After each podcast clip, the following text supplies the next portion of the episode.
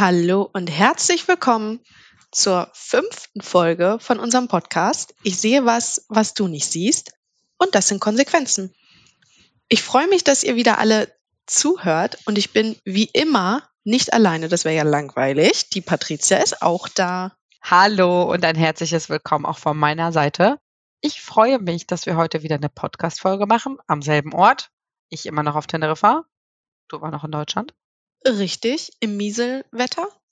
Und ein Satz vorweg, äh, es tut uns sehr leid, dass die äh, Audioqualität beim letzten Mal so katastrophal war. Wir gehen davon aus, dass es jetzt besser ist. Das Unterirdisch. Ja, es war einfach ein technisches Problem. We are so sorry. Und das wird jetzt besser und wir geloben Besserung, dass das jetzt äh, von der Qualität nicht nochmal so ist. Nichtsdestotrotz hoffe ich, dass ihr es anhören konntet, weil das Thema ja sehr wichtig ist. Und heute haben wir ein neues Thema für euch vorbereitet. Genau, ein neues Thema. Eigentlich war unser ursprünglicher Plan mal so ein bisschen aus dem Alltag zu berichten. Wie läuft es an den Schulen? Wie sieht es da aus? Und wer kann uns das tatsächlich besser erzählen als jemand, der tatsächlich in der Schule als Lehrer arbeitet? Allerdings steckt unser lieber Protagonist derzeit in den Abi-Prüfungen fest, also als Lehrer, nicht als Schüler. Und daher verschieben wir diese Folge nochmal. Aber wir haben natürlich ein anderes, sehr, sehr, sehr spannendes Thema für heute vorbereitet. Das Thema Altersvorsorge. Ja, und jetzt nicht abschalten. Ich weiß, es gibt Themen, die interessanter sind. Nichtsdestotrotz ist das mit der Altersvorsorge so wie mit Weihnachten. Wir wissen heute schon, es ist jetzt Mai, wir wissen schon, dass am 24.12. Weihnachten ist und trotzdem rasten die meisten eine Woche vorher aus, weil sie unvorbereitet ins Weihnachtsfest fallen. Und damit das nicht passiert im Alter, greifen wir jetzt das wunderschöne, wichtige, extrem wichtige Thema Altersvorsorge auf. Richtig. Das ist ein wichtiges Thema. Warum ist das jetzt so wichtig, Patricia? Was ist so passiert in den letzten Jahren? Was ist vielleicht auch anders bei Lehrern, insbesondere Beamten und Beamtinnen, was jetzt beispielsweise bei Angestellten anders ist? Willst du da mal so ein bisschen, mal so diese Grundlagen erklären? Was hat sich verändert? Wie ist da so der aktuelle heutige Stand, was das Thema betrifft? Sehr gerne. Das möchte ich gerne mal aufgreifen, denn die meisten denken ja, oh, Altersvorsorge nervig, aber es ist wichtig, denn es kommt. Und es gab Änderungen, das ist total richtig, wie du das gerade gesagt hast. Und zwar im Jahre 2001 gab es eine signifikante Änderung, denn da wurde angepasst. Die Pension, wie es ja heißt im Beamtenverhältnis, wurde runter reduziert. Also, wie sagt man so schön, angepasst, aber nach unten. Und das ist in der Regel nicht gut. Angepasst im negativen Sinne. Genau, so sieht's aus. Und die haben das aufgegriffen. Wo kommt das her? Wenn man sich bewusst macht, aktuell, also das kann jeder auch nachvollziehen, wenn man sich jetzt anschaut, in der Realität haben wir seit 2018 mehr Ruhestandsbeamte als aktive Beamte, Beamtinnen. Entschuldigt bitte, natürlich genderübergreifend. Es ist mega krass, was das für ein Kostenblock für den Staat bedeutet. Wir wissen ja, dass die Pyramide, wie ich sie noch in der Schule gelernt habe, sich immer mehr zu einem Dönerspieß entwickelt. Und wir haben einfach einen demografischen Wandel und eine, ein Problem mit den Kosten, die zu tragen sind. Und auch da ist der Staat beigegangen und hat einfach gekürzt. Und man muss wissen, ich kann jetzt schon, wenn ich das Beamtenverhältnis eingehe, kann ich grundsätzlich hochrechnen und sagen, okay, was kommt am Ende dabei rum? Das ist eine sehr komplexe Rechnung, aber es ist möglich. Absolut absolut, das ist nicht nur möglich, sondern das sollte für jeden einfach auch eine Voraussetzung sein, sich mit dem Thema zu befassen. Und wenn wir uns anschauen, was wurde 2001 geändert? 2001 für mich, also ich kann mich da super dran erinnern. Viele von euch sind ich vielleicht. Nicht so gut. viele von euch sind da vielleicht auch gerade erst geboren. Nichtsdestotrotz gab es eine Änderung, die euch alle betrifft.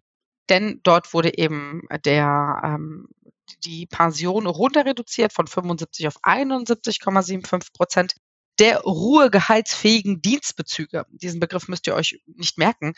Das ist nur, wenn man das mal gehört hat, das ist ähm, ähnlich wie so eine Blackbox, da schmeißt man was rein, was kommt am Ende raus. Aber nicht ganz so schlimm. Es gibt auch Programme, mit denen man das alles berechnen kann. Und was kam in diesem Zug? Also der Staat hat gesagt, wir müssen runter reduzieren. Wir haben das Geld nicht mehr zur Verfügung. Und ähm, indem wir euch das äh, wegnehmen, geben wir euch allen Beamtinnen die Möglichkeit, privat steuerfördernd zu sparen. Unter dem Begriff Riester, beispielsweise Riester-Förderung. Ich glaube, Riester haben vielleicht schon einige Leute mal gehört. Riester-Rente. Ist, glaube ich, 'n recht bestimmt. Begriff. Bestimmt und, äh, am schlimmsten finde ich das, wenn wenn ich äh, wenn wenn Studierende auf uns zukommen und sagen, ihnen wurde 'ne Riester-Rente empfohlen, damit sie sich, ja, 'n 'n Steuersatz, äh, sichern und das ist alles Kokolores. Also, im Studium, äh, gibt es dafür keine Förderung für die also, keine Riester-Förderung, wenn man nicht sozialversicherungspflichtig angestellt ist. Aber ich Also möchte jetzt hier ja? Das Schönste, was ich bisher gesehen habe, war ein Riester-Vertrag mit 5 € Beitrag, der nur abgeschlossen wurde, weil dann die Kfz-Versicherung günstiger wurde. In Kombination wurde die Kfz günstiger. Dafür gab's dann aber den Riester. Und ich glaube, das Das sollte jetzt kein Grund sein, einen Riester abzuschließen, zumal die Person wahrscheinlich auch gar nicht so richtig wusste, was habe ich da abgeschlossen, was sind Zulagen, was ist das überhaupt? Aber mein Kfz-Vertrag ist günstiger, das ist auch toll. Das ist total spooky, denn rechtlich ist das nicht korrekt, so was zu tun und es wird aber getan und wir sehen das tagtäglich, dass solche Dinge passieren und Riester-Verträge abgeschlossen werden, ohne dass man überhaupt 'ne Ahnung hat, wofür ist das. Ich möchte heute gar nicht so intensiv auf dieses Riester-Produkt eingehen. Ich möchte das weil ich möchte hier keinen schulen. Ich möchte einen Überblick also, mein Ziel für dieses heutige Gespräch, für den Podcast ist einfach, euch 'n Überblick zu verschaffen, welche Eckpfeiler sind wichtig und wenn Interesse besteht, ihr könnt gerne mal auf uns zukommen oder auf den Berater, die Beraterin eures Vertrauens und da in die Tiefe gehen. Und beim Riester ist es so, dass der, hm, viele Jahre sehr lukrativ gewesen ist. Ich persönlich habe seit der letzten Änderung, ähm, bei dem Riester gab es eine Gesetzesänderung. Aufgrund der nicht vorhandenen Zinsen, die wir vor kurzer Zeit hatten, wurde der Rentenfaktor angepasst. Und seitdem empfinde Was ich den Riester ist ein Rentenfaktor? Ich das die die um um zu erklären, was ein Rentenfaktor ist, würde das hier wirklich dis die Tiefe sprengen. Ich kann Aha. euch nur sagen, ähm, ja, äh, ein Rentenfaktor es geht einfach um die Verzinsung, um die Mindestverzinsung, so könnt ihr euch das vorstellen, kurz und knapp. Äh, ein Rentenfaktor dient also quasi die Mindestverzinsung, die ihr bekommt, zu den eingezahlten Beiträgen dazu und diese wurde abgesenkt. Und aus verschiedenen Gründen empfinde ich den Riester als nicht mehr lukrativ. Und nicht nur ich empfinde das, sondern viele Gesellschaften haben sich auch aus dem Riester-Geschäft zurückgezogen. Nichtsdestotrotz gab es diese Änderung, der Riester wurde eingeführt. Es war quasi eine Belohnung, die man machen konnte. Im Jahre 2012, das sei auch noch mal gesagt, für die meisten ist das schon selbstverständlich und gar nichts Besonderes, gar nichts Neues. Im Jahre 2012 wurde auch das Renteneintrittsalter ja noch mal auf 67 angehoben. Tendenz steigend. Ja, das muss man sich mal vorstellen. Also 67 jeder hat bestimmt jemanden, den er kennt, der ist 60, 70, total sportlich, total fit. Es gibt aber auch Leute, die sind mit Ende 50 nicht mehr fit. Und die Frage ist natürlich, wenn man sich anguckt, wie viele LehrerInnen erreichen das normale Rent Renteneintrittsalter? Wie viele steigen vorher schon aus? Und dafür also, da gibt es auch Zahlen und darauf möchte ich heute bewusst eingehen. Denn wenn man sich diese Versorgungsanalyse, so nennen wir das, anschaut, dann kann man ja jetzt schon hochrechnen, was ihr quasi als Rente bekommen würdet, wenn ihr in Ruhestand geht. Hierbei muss man allerdings aufpassen, wenn wir das jetzt hochrechnen und wir alle wissen ja nicht, wie unser Leben verläuft. Ich habe ja im letzten in der letzten Folge kurz angerissen, dass meine Tochter 'n Unfall hatte und vor 4 Wochen hätte ich gesagt: „So 'n Blödsinn passiert nicht, da achten wir immer drauf.“ Und zack, verändert sich das Leben. Corona, Kriege und so weiter. Und was aber als erfreuliche Nachricht auch noch mal ist, wenn man zum Beispiel Nachwuchs hat, Kinder bekommt, 1, 2, 3, 4, je nachdem, wer wie viel möchte, 5, dann ver 6. dann verändert sich ja auch doch das Leben, oder? Also, jeder kann doch nachvollziehen, wenn ich jetzt ein Kind, mehrere Kinder habe, dann kann ich vielleicht nicht mehr in Vollzeit arbeiten. Und was passiert dann mit meinen Ansprüchen, die ich habe? Die Ansprüche werden natürlich kleiner und meine Versorgungslücke wird dementsprechend größer. Das eine wird kleiner, das andere wird größer. Ist 'n guter Merkspruch. Und das heißt ja nicht, dass ihr jetzt euer ganzes Geld investieren sollt und fürs Alter zurücklegen sollt. Man kann hier schlau an die Sache drangehen. Und meine Empfehlung, es ist ja immer nur 'ne Empfehlung, ans Alter zu denken und 'n gewissen Teil, ja, fürs Alter auch zurücklegen. Vor allem, was man auch bedenken muss, klar, man kann das alles hochrechnen. Ich kann auch hochrechnen, ich plane 2 Kinder zu kriegen in meinem Leben, 4 Jahre irgendwie auszusetzen und dann vielleicht in Teilzeit weiterzuarbeiten. Das ist so vielleicht von einigen die Wunschvorstellung, aber es kann ja auch noch mal anders kommen. Also, es kann ja auch passieren, dass eines meiner Kinder so einen großen Betreuungsbedarf hat im Leben, dass ich selbst nicht mal mehr schaffe, irgendwie Teilzeit zu arbeiten und dann auch gar nicht mehr arbeiten kann. Also klar kann jeder irgendwie so seine Wunschvorstellung haben, so soll mein Leben aussehen, dann kriege ich Kinder, dann bin ich zwei Jahre erstmal raus, dann kommt das und das und das. Aber es kann ja, auch wenn ich mir das so wünsche, nochmal komplett in eine andere Richtung gehen. Genau. Und dafür gibt es diese Absicherung auch, die wir in der ersten und zweiten und dritten Folge auch angesprochen haben. Und hier ist genauso das Thema wichtig eben mit der Altersvorsorge. Und wenn man vielleicht nochmal differenziert betrachtet, also ich persönlich sage immer, man sollte Ziele auch mal definieren, um sie zu erreichen. Dann hat man zumindest ein, ein ja, Anker, wo man hingehen möchte oder wo man anlegen möchte. Was aber wichtig ist, sich vielleicht überhaupt klar zu werden, wie spare ich? Das Thema Sparen hat ja nicht unbedingt nur was mit Alter zu tun, sondern ich persönlich empfinde immer ein kurz-, mittel- und langfristiges Sparen. Kurzfristig ist alles so bis drei Jahre. Also das würde ich alles so bis als kurzfristig betrachten. Mittelfristig von fünf bis zehn Jahren vielleicht oder eben bis zehn Jahre und alles über zehn Jahre würde ich als langfristig bezeichnen. Und hier muss man sich einfach mal die Gedanken machen, wenn ich mein Geld verdiene, was kann ich ab nehmen von meinem Gehalt und was bin ich bereit eben abzugeben. Und eine gute, eine gute Faustformel ist es einfach, dass man einen Notgroschen hat. Und dieser Notgroschen sollte drei bis fünf Gehälter spricht man immer von, aber ganz ehrlich, Christina, da ist doch jeder anders, oder? Mit, den, mit, den, mit dem Notgroschen, den man haben möchte? Definitiv. Also es gibt Leute, die sagen, hm, nee, das ist viel zu viel, so viel spare ich gar nicht zur Seite, pack's lieber woanders rein. Und es gibt Leute, die sagen, drei bis sechs Monatsgelder, was ist denn das schon? Ich packe mir mal eben 50.000 Euro auf Tagesgeldkonto, falls ja. ich mir morgen spontan ein neues Auto kaufen möchte. Und ganz ehrlich, es gibt nichts, was es nicht gibt. Wenn ihr das hört und ihr habt selber einen Puffer von 30.000 auf dem Konto, dann werdet ihr jetzt nicken und sagen, klar, kann ich verstehen. Vielleicht seid ihr aber Studierende, die BAföG bekommen und die arbeiten müssen, um sich zu versorgen und ihr denkt euch, puh, das sind Zahlen, mit denen kann ich gar, gar nicht umgehen. Nichtsdestotrotz muss man eben diese Vision und dieses Ziel haben, weil ihr, wenn ihr noch studiert, habt ja das Ziel auch ne, anzufangen, Geld auch eben zu verdienen. Und dann werdet ihr auch die Möglichkeit haben, um Geld zur Seite zu legen. Und ob der eine jetzt sagt, ich habe 10.000 Euro äh, da oder der andere sagt, nein, nicht mehr als 10.000 Euro, weil die Inflation äh, frisst mein Geld auf. Das ist tatsächlich jedem selbst überlassen, diese Summe. Es sollte einfach da Geld da sein, dass ihr sagt, ich brauche eine Winterjacke, ich brauche neue, vielleicht Winterreifen, ich möchte in Urlaub fahren.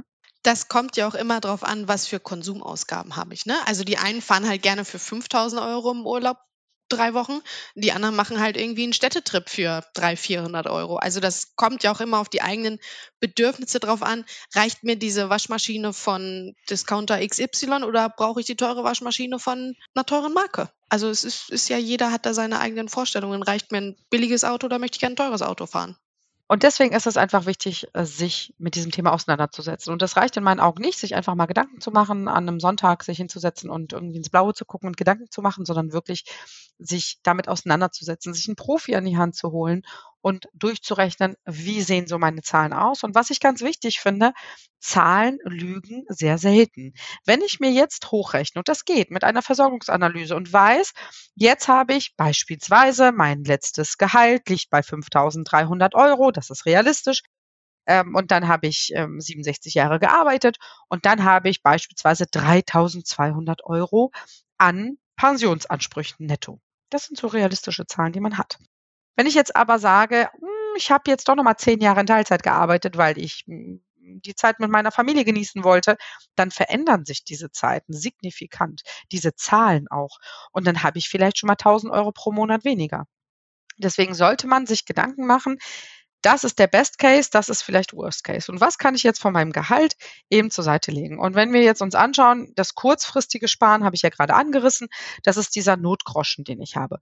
Und dieser Notgroschen, den kann ich im besten Fall mittlerweile wieder auf ein Tagesgeldkonto parken. Und dazu eine kleine Anekdote, denn ich habe 2010 ja angefangen, habe mein Unternehmen gegründet und das war in einer Zeit, wo viele Kundinnen auf mich zukamen und sagten, ach, Frau Reinecke, damals noch Smodern, ich kriege jetzt hier nur noch zwei Prozent auf den Tagesgeld. Das finde ich doof, haben Sie ein besseres Angebot?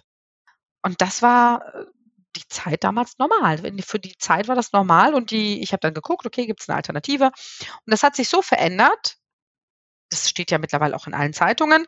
Das hat sich so verändert, dass das Tagesgeldkonto gestorben ist, weil es gar keine Zinsen mehr gab. Warum? Weil wir ja eine äh, lange, lange Zeit eine 0% ähm, Strategie der EZB hatten. Und die, für diejenigen, die es verfolgt haben, am Donnerstag hat die EZB den Leitzins auf 3,75 hochgesetzt. Das bedeutet einfach, dass wenn Banken sich refinanzieren, die einfach viel mehr Geld dafür bezahlen müssen. Also, was macht Sinn?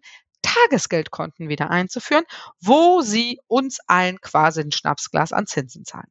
Was auch wiederum sehr ja, in einem schwierigen Verhältnis steht, denn aktuell haben wir in Deutschland eine Inflation von 7,2 Prozent, die extrem hoch ist. Und wenn wir auf ein Tagesgeld 0,5 Prozent kriegen, da brauche ich keinen Taschenrechner für, um zu wissen, dass ich jeden Monat miese mache. Die Summe ist die gleiche. Gleicht sich nicht so ganz aus.